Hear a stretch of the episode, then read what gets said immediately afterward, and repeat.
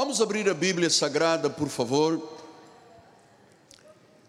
Em 1 de Coríntios, primeira carta de Paulo aos Coríntios, capítulo 7. Estamos todos? Quanto ao que me escrevestes, é bom que o homem não toque em mulher. Mas por causa da impureza, cada um tem a sua própria esposa e cada uma o seu próprio marido. O marido concede à esposa o que lhe é devido, e também semelhantemente a esposa ao seu marido. A mulher não tem poder sobre o seu próprio corpo, e sim o marido, e também semelhantemente o marido não tem poder sobre o seu próprio corpo, e sim a mulher. Não vos priveis um ao outro, salvo, talvez, por mútuo consentimento por algum tempo para vos dedicardes à oração e novamente vos ajuntardes para que Satanás não vos tente por causa da incontinência. Que esta palavra abençoe todos os corações. Vamos orar ao Senhor.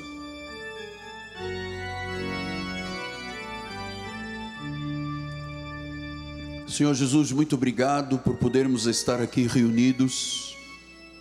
Obrigado pelo testemunho do Edvan e da esposa. Obrigado do testemunho do Rogério e obrigado por cada vida que aqui está esta noite comigo. Estamos todos, ó oh Deus, cuidando da nossa salvação com temor e tremor. Sabemos do efeito desta palavra. A palavra de Deus é viva, é eficaz, é cortante, é uma espada que separa juntas e medulas e ela vai até aos intentos do coração. E é lá, Senhor, que tu trabalhas nos intentos do coração do homem. Esta palavra viva não voltará vazia, ela vai cumprir os desígnios proféticos da palavra. Em nome de Jesus, e a igreja do Senhor diga amém, amém e amém. Graças a Deus. Obrigado, meu profeta. Meus amados, há um beijo para minha esposa amada que está assistindo pelas mídias sociais. Hoje esteve na casa do papai, o bispo Valmir um beijo, vocês devem estar ainda juntos. Muito obrigado pelo carinho. Meus amados irmãos, minha família, santos preciosos, meus filhinhos em Cristo Jesus. Hoje, nesta série sobre a família, vamos ter uma experiência muito enriquecedora sobre casamento, divórcio, vida solteira e viúva. Vão ser instruções muito importantes, que normalmente as igrejas não falam deste assunto. Vamos lembrar o que diz o versículo número 10. Ora, aos casados ordeno, não eu, mas o Senhor, que a mulher não se separe do homem, do marido. Ora, aos casados ordeno, não eu, mas o Senhor, que a mulher não se separe do marido. Versículo 11. Versículo 11, bispo, por gentileza, 1 Coríntios 7, 11. Aí, se, porém, ela vier a separar-se, que não se case ou se reconcilie com seu marido, e que o marido não se aparte da mulher. Então, temos aqui uma instrução muito importante de Paulo, que na realidade era a instrução que Jesus já havia dado no livro de Marcos. Veja no livro de Marcos 10, 2, ele diz assim: Aproximando-se alguns fariseus, experimentaram perguntando: É lícito ao marido repudiar a sua mulher? Ele respondeu: Que vos ordenou Moisés? Tomaram eles, Moisés permitiu lavrar uma carta de divórcio e repudiar. Mas Jesus disse: Por causa da dureza do vosso coração, ele vos deixou escrito esse mandamento. Porém, desde o princípio da criação, Deus fez o homem, fez a mulher, por isso deixará o homem a seu pai e a sua mãe, unir-se à sua mulher, e com sua mulher serão os dois uma só carne, de modo que já não são dois, mas uma só carne. Portanto, o que Deus ajuntou não separa o homem. Então, a primeira instrução que nós recebemos é esta: casamento foi criado por Deus. E ele disse: o que Deus ajuntou, não separa o homem. Então, nós, em nosso ministério, defendemos a família e defendemos a família como sagrada. A não ser por fatos que nós vamos estudar hoje, nós somos contra divórcio e separação. Não que eu seja contra, é que a Bíblia é contra. Porque ele disse: o que Deus juntou não separa o homem. Versículo número 12, vamos voltar lá em Coríntios. Mas aos mais digo eu, não o Senhor, se algum irmão tiver uma mulher incrédula, portanto, o homem é crente, está na igreja, mas a mulher ainda não, e esta consente em morar com ele, não a abandone. Porque há pessoas que são salvas, e algumas igrejas dizem, bem, já que a tua mulher não veio ainda ou não quer vir, separe-se dela. Jamais. Esta instrução não é de Deus. Se algum irmão tem uma mulher incrédula e esta consente em morar com ele, não a abandone. Versículo número 13. E a mulher que tem um marido incrédulo e este consente em viver com ela, não deixe o marido. Versículo 14. Porque o marido incrédulo é santificado no convívio com a esposa. Olha o significado de uma mulher de Deus, mesmo que o seu marido seja incrédulo. Diz a palavra que o marido incrédulo, ou seja, que ainda não crê, não é salvo, quando convive com uma esposa salva, esta o santifica. E a esposa incrédula é santificada, santificada no convívio com o marido crente. De outra sorte, os vossos filhos seriam impuros, porém agora eles são santos. Versículo 15. Mas se o descrente quiser apartar-se, que se aparte. Em tais casos não fica sujeito à servidão nem o irmão, nem a irmã. Deus os tem chamado à paz. Então nós estamos aqui aprendendo outro fato muito interessante. Não há nenhuma razão bíblica, nem apoio de Deus, que o indivíduo, um homem que se converte e que a esposa está em dureza, ainda está em incredulidade, use o fato da sua conversão para se separar da esposa e vice-versa o marido. Não, é o teu testemunho, é a tua vida de salvo que vai santificar o marido incrédulo ou a esposa incrédula. Agora, se o descrente quiser apartar-se, isso é outro problema. Se uma pessoa se converte, mas o descrente, a parte incrédula, quiser apartar-se. Pastor, quais são as razões que o senhor vê basicamente à luz da Bíblia que poderia dar apoio bíblico para um, uma pessoa salva? é, quando a outra parte não quiser e quiser se apartar, quando é que isso terá o apoio de Deus? Em primeiro lugar, quando houver adultério, quando houver agressões físicas, quando a outra parte deixar a vida da família em grandes necessidades. Ou seja, nós estamos perante um casal, vamos pensar primeiro, o marido é salvo, a esposa não mas há um adultério da parte da esposa, ou há uma vida de abuso, uma vida de é, não cumprimento das regras de um casamento. Se quiser, não é obrigado, hein? Porque há pessoas que passam por todos esses problemas e dizem: Eu prefiro manter o meu casamento, eu perdoo e vou continuar. Mas há pessoas que não aceitam qualquer nenhuma destas posições, é livre para o fazer. Então ele diz: tais casos não fica servidão nem o irmão nem a irmã. Deus tem chamado a paz. Versículo número 16. Pois como sabes, ó mulher, salvarás o teu marido. Por que que Deus diz: "Não se separe, porque a tua santificação, a tua posição, o teu testemunho, você não sabe se o seu marido ou a sua esposa serão salvos. Então não pode separar. Como sabes, ó mulher, salvarás o teu marido? Ou como sabes, ó marido, salvarás a tua mulher. Ande cada um, ande cada um segundo o Senhor lhe tem distribuído, cada um em conforme, cada um conforme Deus o tem chamado. É assim que eu ordeno a todas as igrejas. Então, ordem para todas as igrejas do mundo em todas as épocas. O marido crente não sabe se a mulher vai ser salva, então não pode se separar.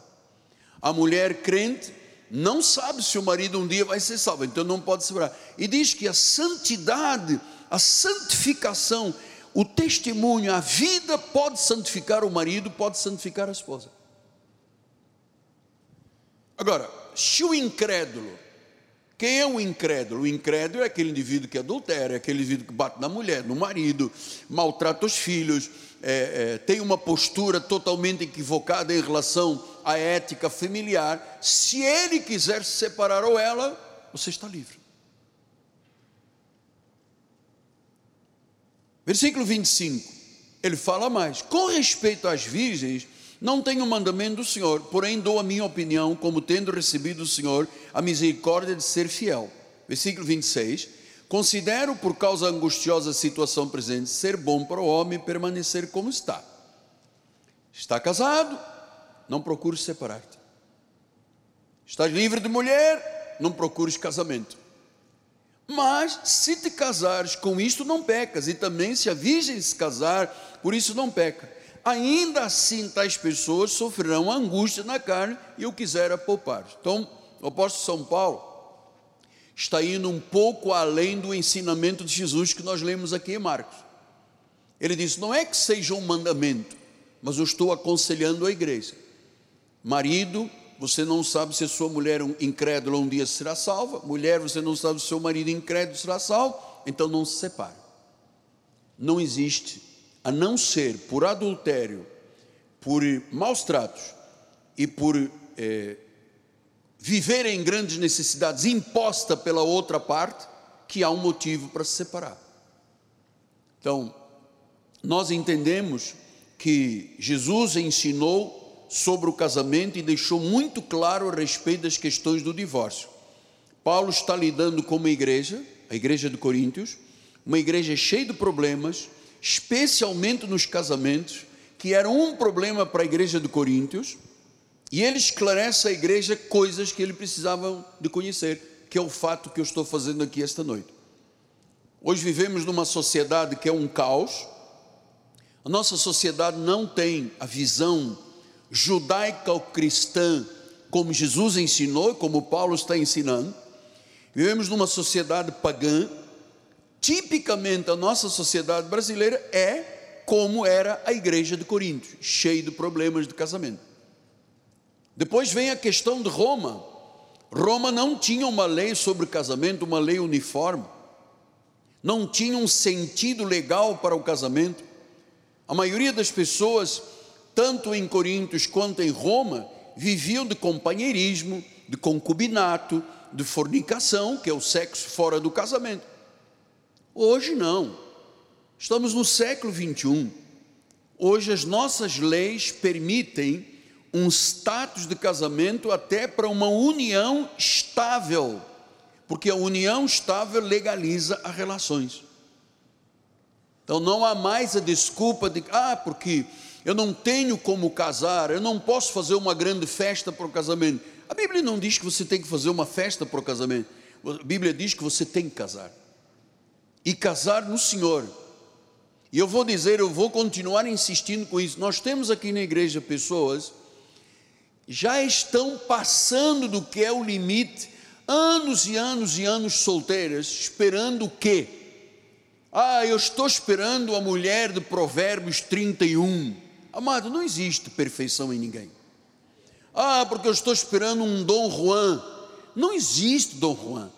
Se Deus colocar na tua vida um homem ou uma mulher cheio do Espírito Santo, temente a Deus, fiel ao Senhor, case-se. Não adie isto. Eu sei que há pessoas que têm um dom para viverem sozinhas, às vezes uma viúva, às vezes uma pessoa não é eunuca, mas diz: Não, eu nasci para ficar sozinha, eu não consigo conviver com mais ninguém. Isso é um caso. Agora, se a pessoa recebe as instruções do altar, ela tem que saber que Deus não quer que você viva só. Tem que se casar. E até por causa da impureza, porque hoje, infelizmente, o diabo criou uma facilidade para encontros sexuais. As pessoas pela internet marcam um date, um encontro, têm vida sexual, depois tchau, nem sabem o nome umas das outras, e é assim que vive a nossa sociedade. Isto na igreja não é aprovado. O Senhor quer que todos nós casemos no Senhor. E eu venho lhe encorajar. Nós todos os anos fazemos aqui um casamento coletivo.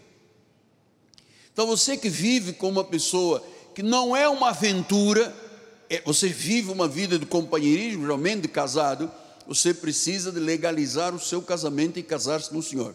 Eu sei que isto assusta. Quando eu digo isto, muita gente sai da igreja, quer, não quer abrir mão da sua ilegalidade, mas eu lhe digo para com temor e tremor, para o bem-estar do casal, casas. O mais rápido possível. Você não precisa fazer um banquete para dar comida para os outros.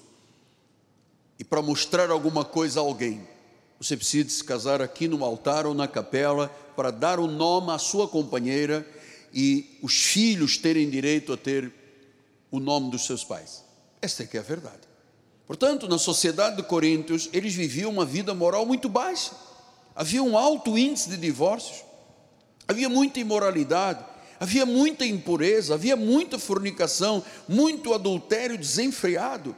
O casamento nesse tempo de Coríntios e de Roma era um desastre, caótico, exatamente como nos dias de hoje da nossa sociedade. Agora, quando o povo de Coríntios veio para Cristo, por causa de Paulo, por causa da pregação da graça, o padrão de um homem, uma mulher, para uma vida em aliança se tornou verdade aliança pública diante de Deus e diante dos homens. Foi o cristianismo que trouxe isto para Coríntios, um padrão. Portanto, se nós temos um padrão, nós temos que voltar a entender lá no início do capítulo 7, como é que Deus explica a necessidade de um padrão de casamento. Olha lá, 7:1. Quanto ao que me escreveste, é bom que o homem não toque em mulher. Portanto, ele está escrevendo a uma igreja que havia muito adultério, muita fornicação, que era a cultura de Coríntios, era a cultura de Roma. E ele disse, versículo número 2: Mas por causa da impureza, o que é impureza? Imoralidade. Amado, casamento, sexo só é sexo quando é aprovado por Deus dentro do casamento. Senão se chama impureza ou fornicação. Então ele disse: por causa da impureza, por causa de você não andar com um com o outro e vice-versa, cada um, cada homem tem a sua própria esposa e cada uma esposa tem o seu próprio marido. Então, por causa da tentação, por causa da fornicação, por causa do, das imoralidades, Paulo diz: case, ser casado é melhor. Porque um casamento, um homem e uma mulher casados não pecam quando têm relações sexuais. Ninguém corre riscos de vida. Ele diz, por causa da impureza. Eu já expliquei aqui à igreja porque que Deus criou o casamento. Deus criou o casamento para procriação, para termos filhos. Portanto, eu recomendo que todo mundo que case nesta igreja tenha filhos, pelo menos dois, o mínimo. Eu não mando, não é mandamento, estou aconselhando porque um filho só não é bom, tem que ter um outro do lado. Portanto, o casamento é para procriação, o casamento é para o prazer entre um homem e uma mulher, é para a pureza, ou seja, sexo sem mácula, é para provisão e cuidados, o homem tem que cuidar da esposa e a esposa sendo submissa ao marido, e companheirismo. É por isso. Procriação, prazer, pureza, provisão e companheirismo. É isso que é a razão do casamento. Quando as pessoas não querem a legalidade do casamento, então hoje estão com uma pessoa, amanhã estão com outra, porque não querem esta legalidade e vivem uma vida de impureza, condenada por Deus. Então cada homem deve ter a sua própria esposa. Os homens digam amém, claro. Só dois disseram, os homens digam amém. Amém e cada mulher tem o seu próprio marido. As senhoras digam amém. Não há outro modelo de casamento aprovado por Deus. Outro casamento fora deste, um homem e uma mulher, é pornográfico, não é permitido por Deus. Depois ele diz em 1 Coríntios 7,3: o marido conceda à esposa o que lhe é devido e semelhantemente a esposa ao seu marido. Então, todos os casados têm deveres com o outro, o marido com a esposa, a esposa com o marido, de afeto, carinho, vida sexual e prazer de vida. Diz que o marido conceda à esposa o que lhe é devido. Portanto, Satanás gosta de se intrometer nessa área da vida conjugal das pessoas, e as pessoas criam muitas situações pensando: ah, se você não me der isto, você não tem vida conjugal comigo. Esses, esses, isso são matizes diabólicas dentro de uma família. A mulher tem que dar ao marido o que é devido. Se o marido quiser ter sexo, tem sexo. A esposa também. Porque tem marido que se faz de morto e a esposa tem direito. Tem direito à vida conjugal, sexual, prazer, carinho. E eu vou dizer uma coisa: nós já tivemos problemas na igreja com isso. Um dia eu recebi um casal no nosso gabinete, até usei o gabinete da minha esposa, e é, a esposa tinha uma queixa terrível a respeito do marido. O marido é daqui, é um pastor do nosso ministério, presbítero. E a esposa estava vermelha, nervosa. E eu disse: O que foi, minha mãe? O senhor tem que proibir o meu marido, ele me quer todos os dias. Eu não aceito isso, isso é do diabo. Eu disse: Não, não, não, não. Não é nada do diabo, é a permissão de Deus. Então a mulher tem que dar ao marido o que lhe é devido. E a mulher tem que dar ao marido e o marido à esposa. Isto é devido, é obrigatório, são deveres, afeto, carinho, prazer, relação, é, é, companheirismo. E essa senhora não gostou que eu dissesse: não, não, o seu marido tem razão. Eu já recebi aqui muitos que a esposa se queixava: ah, o meu marido não me procura. Este estava procurando todos os dias.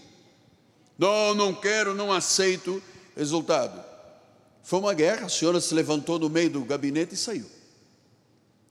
Não gosto do apóstolo que está dando apoio ao meu marido. Eu não estou dando apoio ao marido, estou mostrando o que a senhora tem de obrigação e dever.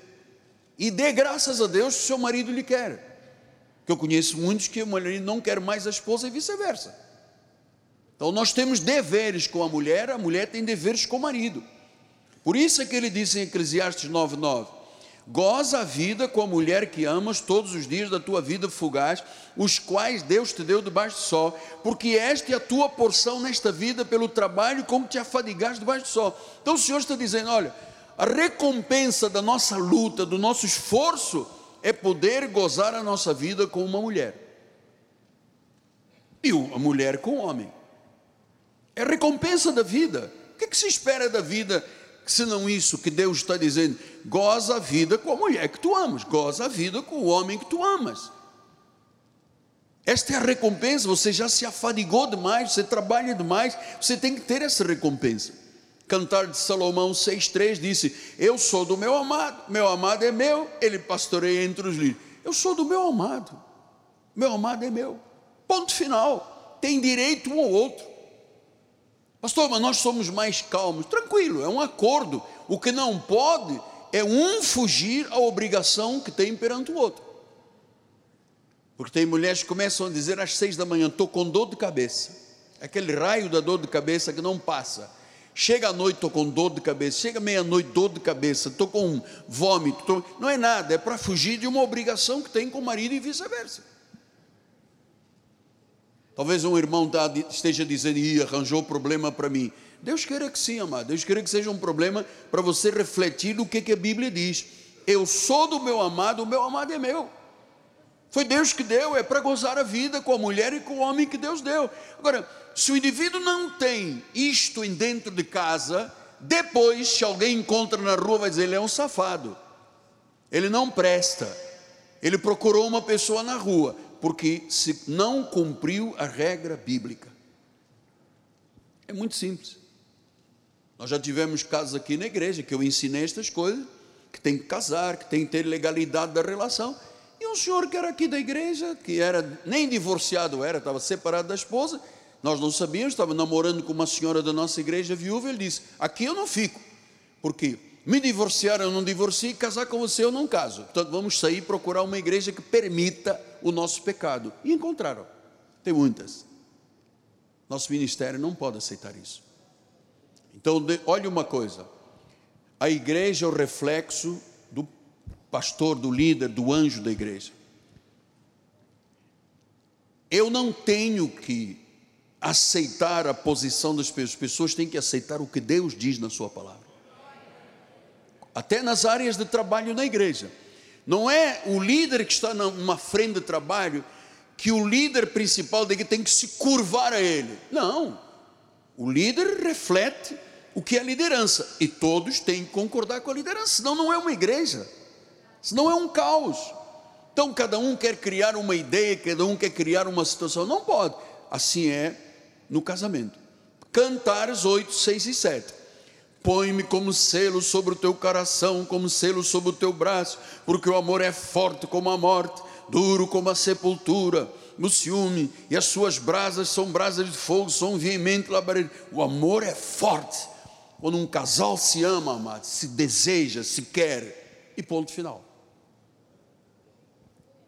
Versículo número 7. As muitas águas não poderiam apagar o amor, nem os rios afogá-lo, ainda que alguém desse todos os seus bens da sua casa pelo amor, seria ao todo desprezado. Então, amado, quando se ama, se quer o bem do outro. Quando um homem ama uma mulher, quer ver a mulher feliz, realizada, dá-lhe o que é devido. Quando um homem ama a mulher e a mulher ama o homem, o casal vive feliz nesta terra. É a razão da Bíblia Sagrada ensinar. 1 Coríntios 7,4, vamos voltar lá. A mulher não tem poder sobre o seu próprio corpo e sim o marido. E também, semelhantemente, o marido não tem poder sobre o próprio corpo e a mulher. Então, o meu corpo não é meu, é da esposa, o da esposa não é dela, é meu. Então, como é que eu posso alegar dores de cabeça todos os dias, dor de barriga, vômito? Eu devo ter um tumor aqui na cabeça para desprezar a relação do marido e uma mulher bíblica, que é o direito da Bíblia Sagrada. A mulher não tem poder sobre o corpo, se o marido, e semelhantemente o marido não tem poder sobre o próprio corpo, e sim a mulher. Versículo número 5: Não vos priveis um ao outro. Não pode um homem privar uma mulher do seu direito e uma mulher privar o seu marido. Não os priveis, salvo por mútuo consentimento, por algum tempo um pouco de tempo, para vos dedicar à oração e novamente vos ajuntares. Por quê?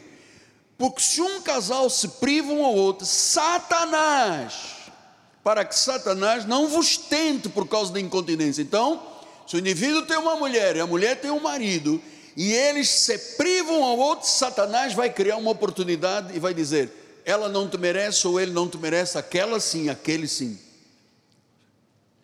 Você não sabe o que, a sociedade pensa a respeito disso? 58% dos homens aí fora têm vidas extras, duplas. 48% das mulheres aí fora.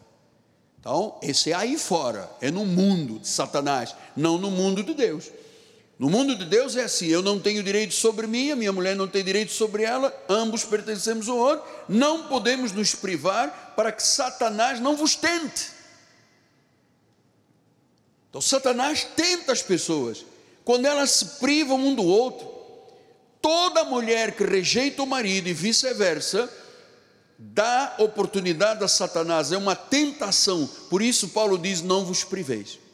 Depois ele diz no versículo 6: Isto vos digo como concessão, não por mandamento. Versículo 7: Quero que todos os homens sejam tais quais eu sou, no entanto, cada um tem de Deus o seu próprio dom um na verdade de um modo, um na verdade de um modo e outro do outro. Versículo número 8. E aos solteiros e viúvos digo que lhes seria bem se permanecessem no estado que eu vivo.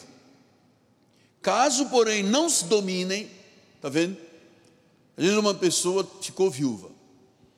E ele diz: se você não se dominar, você tem que casar. Às vezes uma pessoa sozinha. Caso não se dominem, que se casem. É melhor casar do que viver abrasado. Quem disse isto foi Deus. Quem é que consegue se dominar numa sociedade que você num clique de dedo você tem 50, homens, 50 milhões de homens se oferecendo, 50 milhões de mulheres. Não é para viver abrasado. E se eu não quero viver abrasado nem em pecado, eu me caso. E depois eu tenho um direito e um dever: o direito de dar à minha mulher e o dever de receber. Então não dá para brincar com esta questão, porque o que leva as pessoas perante um juiz, não pense você que é problema de adultério só, problema de droga, não. Às vezes é uma mulher que diz que não e um homem que diz que não, contrariando a Bíblia Sagrada. Caso não se dominem, que se casem, tanto o viúvo quanto o divorciado. Se você é viúvo ou divorciado, você não viva abrasado, cases. Encontre uma mulher cheia do Espírito Santo, uma mulher de Deus, uma mulher temente. Encontre um homem cheio do Espírito Santo, um homem temente, um homem da palavra, se possível que seja dizimista, que é para não te trazer problemas depois. Cases. Ah, mas eu esperava a Brigitte Bardot. Não tem Brigitte Bardot, já teve, já passou. Hoje ela é toda carquilhada, mas nem sabemos se morreu já. Ah, porque eu crio o Dom Juan, Antônio Bandeiras. É, todo mundo quer o Antônio Bandeiras, mas se Deus te deu o Joãozinho dos Anjos, casa, meu amor. É temente a Deus, o Bandeiras não é. Tema Deus, trema diante de Deus, vem à igreja, é fiel, casas. Cada homem tem o seu dom, ou casa ou vive só. Paulo disse: é melhor casar. Versículo número 11. 1 Coríntios 7, 11. Não tem bispo. Aí, perdão. Mateus 19, 11. Jesus, porém, lhe respondeu: Nem todos os são aptos para receber este conceito, mas apenas a quem é dado. Há pessoas que não conseguem se casar, há pessoas que preferem ficar sozinhos. Minha mãe, quando enviou voo, eu encorajei a minha mãe: mãe, casa, mãe, casa. Ela não quis. Minha avó, que era segundo casamento, quando vovô morreu, meu avô foi o primeiro engenheiro colonizador de Angola e do Moçambique, ele é que fez pontes, caminhos de ferro, telefone, essas coisas. Meu avô era casado com uma senhora de segundas núpcias, que era filha de um governador na Índia, e trazia um filho do primeiro casamento. Tiveram sete filhos. Vovó tinha 34 anos com sete filhos. Vovô passou um problema qualquer das doenças de África, morreu. A minha avó não aguentou o suplício de viver sem o vovô. O vovô era um cara lindo, maravilhoso, um bom marido, uma estrutura de família. A vovó não aguentou, três meses depois morreu. Deixou sete filhos. Sofreram com os padres e as freiras em Angola, mano. Porque ela não aguentou viver. Isto é, é assim: cada um recebe, nem todos são aptos para receber esse conceito do casamento, apenas aqueles a quem é dado. No meu caso, Deus sempre me fez, desde criança, que eu sempre pensei em ser pai e ser chefe de família. Amo a paternidade. Se eu pudesse, eu tinha 500 filhos. Verdade, só não ganho para isso, só pude ter cinco, mais um que veio no pacote, seis. Nem todos são aptos a receber este conceito. Então há pessoas que não têm o desejo de ter um cônjuge, um companheiro, mas não podem viver na imoralidade. 1 Timóteo 5,14. Quero, portanto, que as viúvas mais novas se casem. Criem filhos, sejam boas donas de casa, não se dê ao adversário ocasião favorável à maledicência. Então, nossa posição na nossa igreja é assim: quem não quiser casar, claro, cada um está dentro de uma esfera, mas é liberado por Deus o casamento tanto do viúvo quanto da viúva. Casem, tenham filhos, sejam boas donas. Versículo número 15. Pois com efeito já algumas se desviaram seguindo Satanás. Por que, que se desviaram seguindo Satanás? Porque em vez de se casar, passaram a ter vida de fornicação. Satanás as levou. Então, você pode me perguntar: há alguma alternativa para o casamento fora da Bíblia? Não. 2 Coríntios 6, 14 e 15 assim: Não vos ponhais em julgo desigual com incrédulos que sociedade pode haver entre a justiça e a iniquidade ou comunhão entre a luz e as trevas? Que harmonia há entre Cristo e o maligno? Ou que união há entre um crente e um incrédulo? Não existe. Para ser um casamento que vai dar certo, o bom é, quem se for casar, os dois serem salvos, serem da luz, se possível da mesma igreja, ah, que as famílias, ambas as famílias concordem, a igreja, na sua sabedoria popular, entenda e diga que sim, e que a liderança aprove. Porque nós já dissemos a alguns casais, não case, e as pessoas bateram o pé e disseram: Eu vou casar porque o senhor não manda na minha vida, e todos são divorciados. Há uma sabedoria na igreja, quando começa um casal a namorar, as pessoas percebem pelo Espírito se aquilo é de Deus ou não é de Deus. Agora, julgo desigual? Não. Por quê? Porque o casamento é sagrado. Precisamos todos ser casados no Senhor, usar uma aliança no dedo. Pastor, mas estamos no século 21. Amado, Deus não muda, é o mesmo de ontem, hoje e eternamente.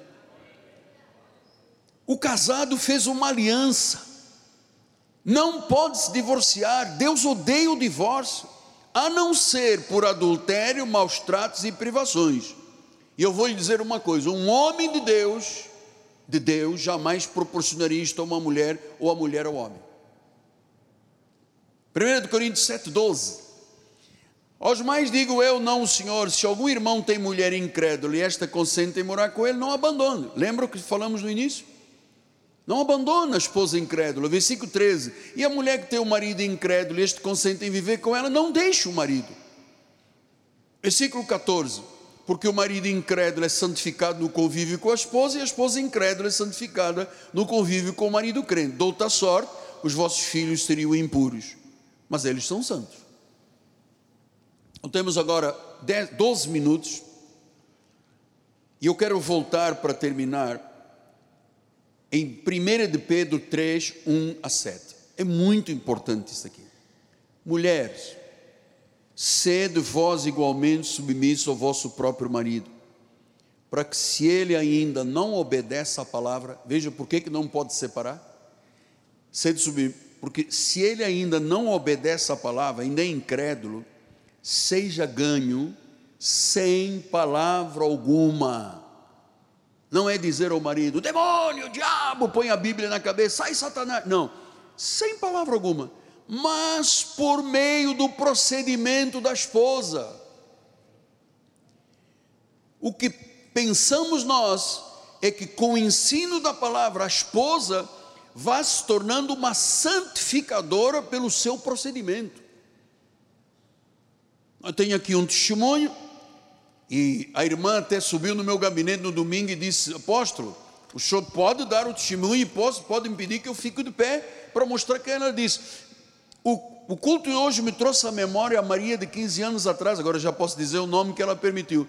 Eu era uma mulher rixosíssima, mas hoje eu sou uma mulher submissa, obediente. Sim, eu sei quem eu sou. Deus transformou a minha mente, transformou o meu coração, o meu agir. A graça de Deus me alcançou. Agora eu só tenho motivos de agradecer. Uma entrevista que eu vi que o irmão, pastor Robin, entrevistou uma irmã, ela disse: Eu era rixosíssima, eu era amargurada. Quem consegue conviver com uma rixosa amargurada? Ninguém. Mas quando a mulher tem um procedimento bíblico e santo, ela ganha o marido.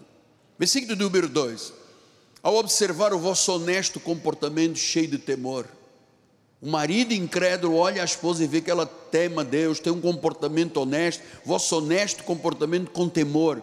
Versículo número 3: Não seja o adorno da esposa o que é exterior, frisado de cabelos, adereços de ouro, aparato vestuário. Então, o que é importante não é o exterior de uma mulher é o interior.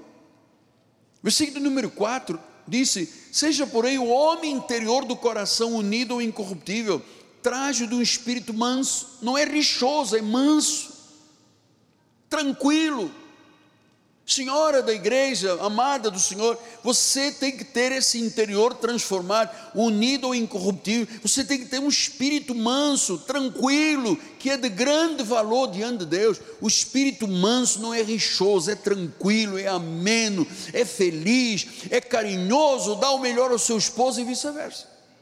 Versículo número 5. Pois foi assim também que assim mesmo se ataviaram outrora as santas mulheres que esperavam em Deus, estando submissas ao próprio marido. Pastor, mas nós estamos no século 21, Deus não mudou. As regras da felicidade estão aqui. Versículo número 6: Como fazia Sara, que obedeceu a Abraão, chamando de Senhor, do qual vós vos tornastes filhas, praticando o bem, não temendo perturbação. A humildade de uma mulher, a submissão de uma mulher, o temor de uma mulher, não tem homem que resista. E não é botando fio de ouro e vestido de mini saia, é o, é o comportamento de temor do coração de uma mulher que ganha o seu marido. Depois ele diz no versículo 7: Maridos, vós igualmente vivei a vida comum do com discernimento, tendo consideração com a vossa mulher como parte mais frágil, tratai com dignidade Estão vendo os irmãos? Esposa tem que ser tratada com dignidade. Não é com grito, não é quebra-prato, não é com ameaça que vai. Nunca faça ameaça que você vai se divorciar, você vai se separar, que você vai fugir de casa. Eu vou fugir! Para onde? Não sei, eu vou fugir. Não faça isso, pô.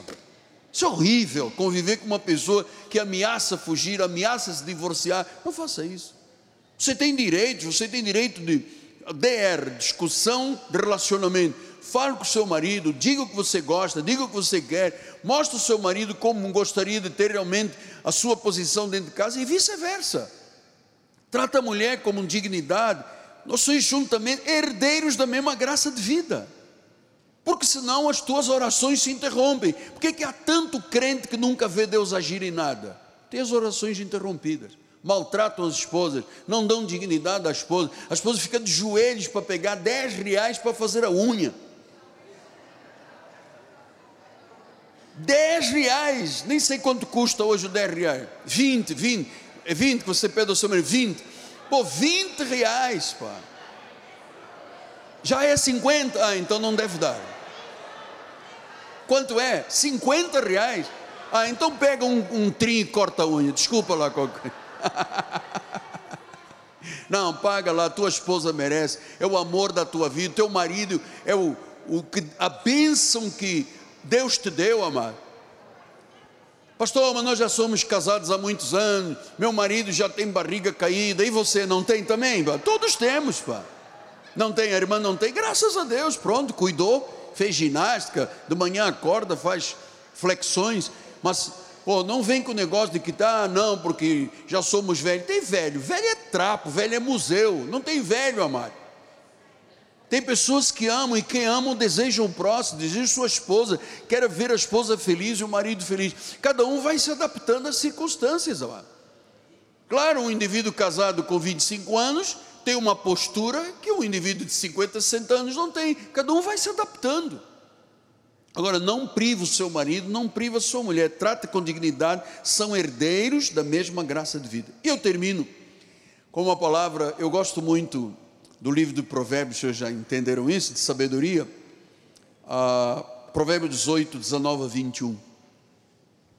Porque fala muito do comportamento, do falar, né? da mulher, do homem. Olha o que, que diz o sábio: o irmão ofendido resiste mais que uma fortaleza. Um marido ofendido ou uma mulher ofendida é como uma fortaleza. As suas contendas são ferrolhos de um castelo. Olha o que é a ofensa de um homem para uma mulher e para um marido, para a mulher. Homem para a mulher, mulher para o marido. Versículo de número 19. Do fruto da boca o coração se farta, do que produzem os lábios se satisfaz. Versículo 21 a morte e a vida estão no poder da língua, e o que bem a utiliza, come do seu fruto. Deixa o versículo 19 aí, como mostra, bicho, por gentileza, querido. O irmão ofendido resiste mais que uma fortaleza. Eu sei quantas pessoas passaram no nosso ministério ofendidas, E não adiantou o apóstolo dizer faça ou não faça, que a pessoa diz eu não mudo. Estava ofendido. Às vezes é um marido que ofende a esposa com grosseria, às vezes é uma mulher que não dá o que lhe é devido, o marido fica desesperado. É uma angústia a vida com pessoas que não se enquadram dentro desta palavra bíblica. Marido, teu corpo não é teu, mulher, o teu corpo não é teu, teu marido, marido é da tua mulher. Não se privem. Satanás gosta de incontinência. Quando você vira um casal de incontinência, ou seja, que não se relacionam conjugalmente. Pá. Satanás está aí há muito tempo fazendo a festa. E eu termino lembrando: se você tem um dom de ficar só, fique só. Mas se não tem esse dom, antes de se abrasar, case-se. Case-se. Case-se porque é o casamento que lhe dá o prazer de uma relação, a multiplicação com filhos, o carinho, a vida íntima, é num casamento.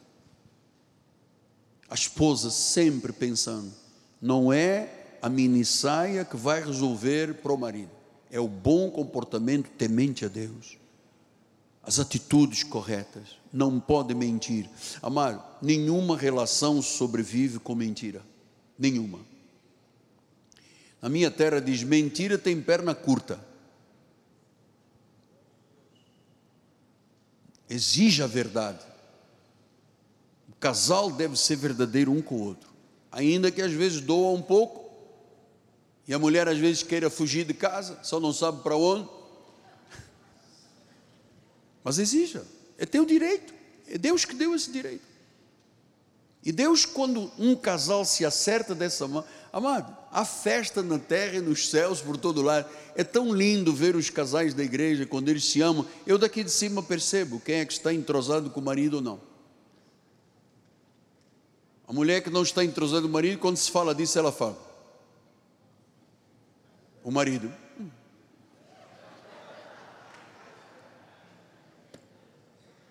Essa senhora que está do seu lado foi Deus que te deu.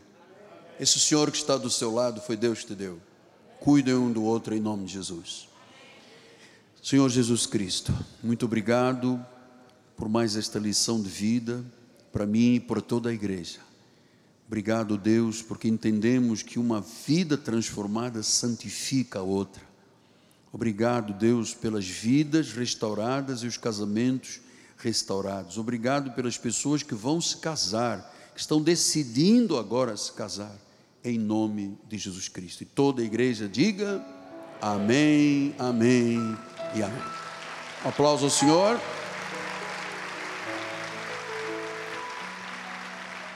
Vamos ficar de pé.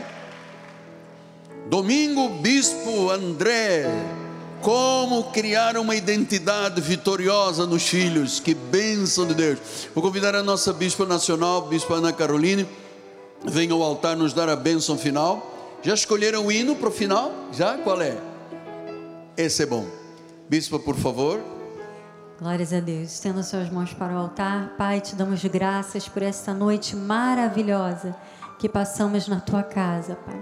Pedimos agora que o Senhor dê ordens aos anjos que ministrem em nosso favor, que nos levem em perfeita paz, em perfeita segurança, que todos nós cheguemos nos nossos lares em perfeita vitória para a glória do Senhor. E que a tua graça, a tua paz, as doces consolações do teu Espírito Santo se manifestem hoje e eternamente em nossas vidas. Para a glória do Senhor. Amém, amém e amém.